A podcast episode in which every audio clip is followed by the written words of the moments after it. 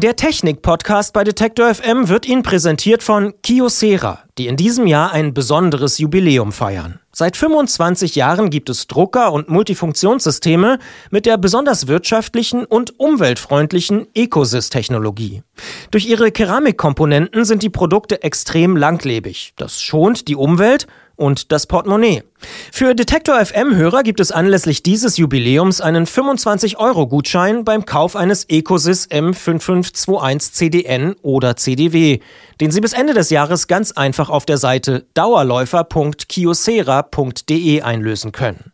Kiosera-Produkte finden Sie im qualifizierten Fachhandel und in zahlreichen Online-Shops. Übrigens, auf der Webseite dauerläufer.kiosera.de finden Sie zusätzlich Gewinnspiele mit attraktiven Preisen. Fortschritt. Technik bei Detektor FM. N99. Der Podcast zur Frankfurter Buchmesse. Detektor FM, wir senden live von The Arts Plus. Und ich habe zu Gast Thomas Feibel. Der Feibel auf der Buchmesse. Hier werden jede Menge Preise vergeben. Vor allen Dingen Buchpreise. Aber es gibt einen, der sticht raus. Und das ist ein Preis, bei dem sind Sie Chefjuror. Und das ist ein Preis, bei dem geht es um Kindersoftware. Warum vergeben Sie den auf der Frankfurter Buchmesse? Ähm, das ist, glaube ich, ganz einfach, weil man redet immer von Medienkompetenz, die Kinder lernen müssen. Ich nenne es eher Lesekompetenz. Man muss immer, jedes Medium braucht seine eigene Lesefähigkeit. Wenn ich weiß, wie ein Buch funktioniert oder wie ein Film funktioniert, kann ich mit demselben, derselben Lesefähigkeit keine Computerspiele spielen, weil das anders greift. Und insofern passen Bücher und Lesen da sehr gut zusammen. Denn das ist ja so ein Medienprojekt, bei dem Kinder eben ähm, nicht nur spielen, sondern eben auch beurteilen sollen. Das ist ja nochmal ein ganz großer Unterschied. Kinder sind Bestandteil der Jury. Ja. Wie gehen die an diese Beurteilung ran? Machen die das von sich? Werden die selber daran geführt oder leiten sie die an? Also wir arbeiten ja mit äh, 15 Bibliotheken zusammen, wo das stattfindet und wir leiten die Kinder nicht so an, dass wir sagen, du musst das, also im Gegenteil. Ähm, das ist der Preis, bei dem immer, wenn die Preisverleihung kommt, steht, äh, Kinder haben das letzte Wort. Ja, und ähm, da mischt sich keiner ein. Wir haben so einen Kriterienkatalog, so einen kleinen, für die, an denen sie sich orientieren können. Aber ich, ich kenne wahnsinnig viele Spiele, die würden, wie Minecraft zum Beispiel, das würde mit aufgrund des Kriteriums Grafik total scheitern. Ja? Ist aber trotzdem ein, ein geiles Spiel. Und so, dass die eben auch so einen Herzpunkt haben, wo sie selber entscheiden können, naja, nach den Kriterien haut es zwar nicht hin, aber ich finde es trotzdem toll. Und ich finde, darum geht es. Haben die manchmal auch, sind die manchmal blickiger als die erwachsenen Jurymitglieder? Gehen die sozusagen noch schneller in die Sache rein oder, oder erfassen das noch weiter oder, oder fügen also ich, der, der Jury am Ende noch Expertise zu?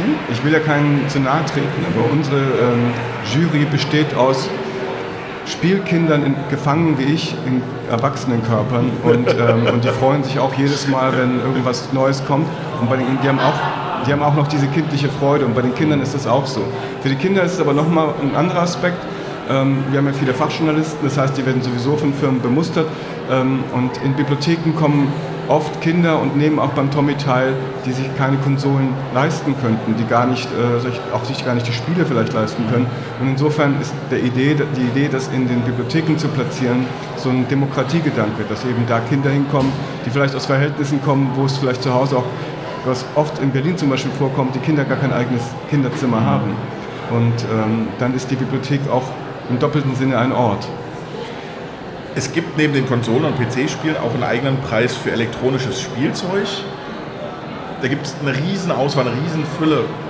Wie wurschtelt man sich da durch? Also, naja, also wie, wie hält man da die Übersicht? Wir haben da schon so ein bisschen so ein Kriterium. Also elektronisches Spielzeug ist für mich jetzt nicht dieses ferngesteuerte Auto, sondern es ist das ferngesteuerte Auto, weil es mit einer App zusammen funktioniert.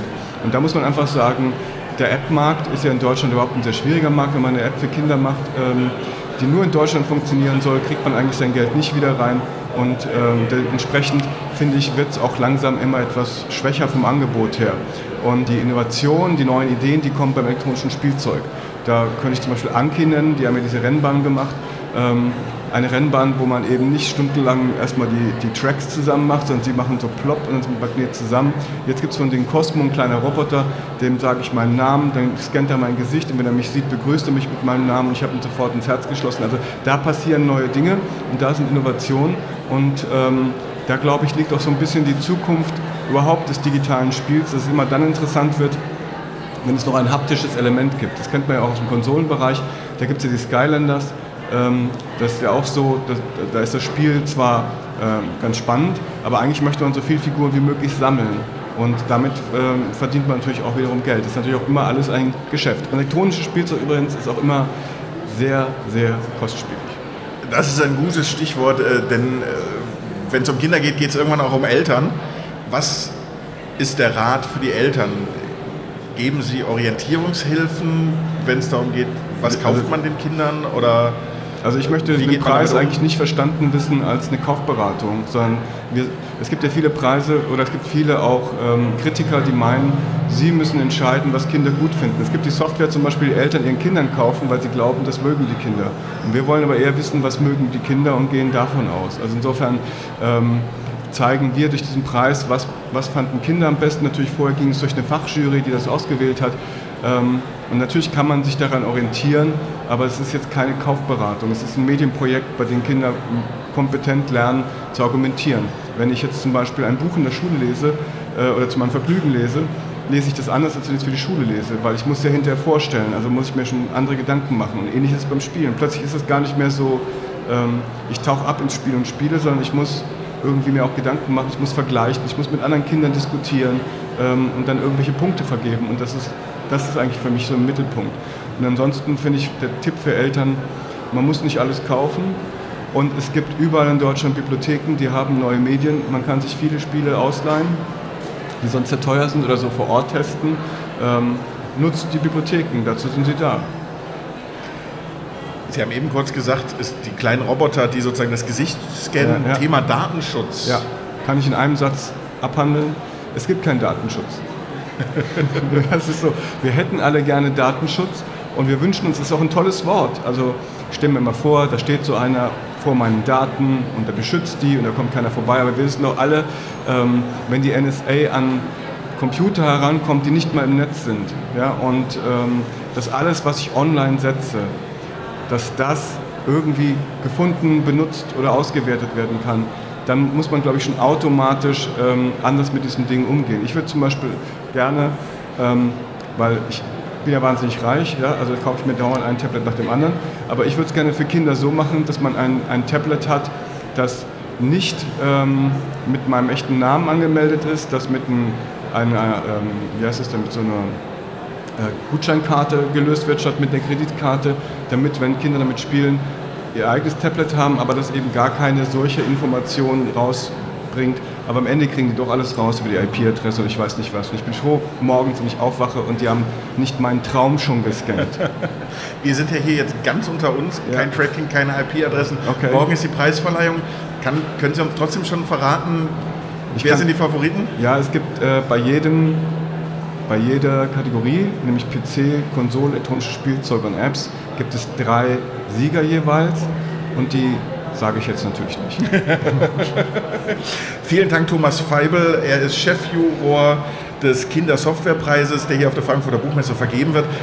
Der Name Tommy für den Preis, hat das eigentlich irgendwas mit Ihrem Namen zu tun, Thomas? Das ist ein ganz blöder Zufall. Also, aber ganz im Ernst, als wir damals den Kindersoftwarepreis gemacht haben, wollten wir wollten wir Deutscher Kindersoftwarepreis schützen lassen.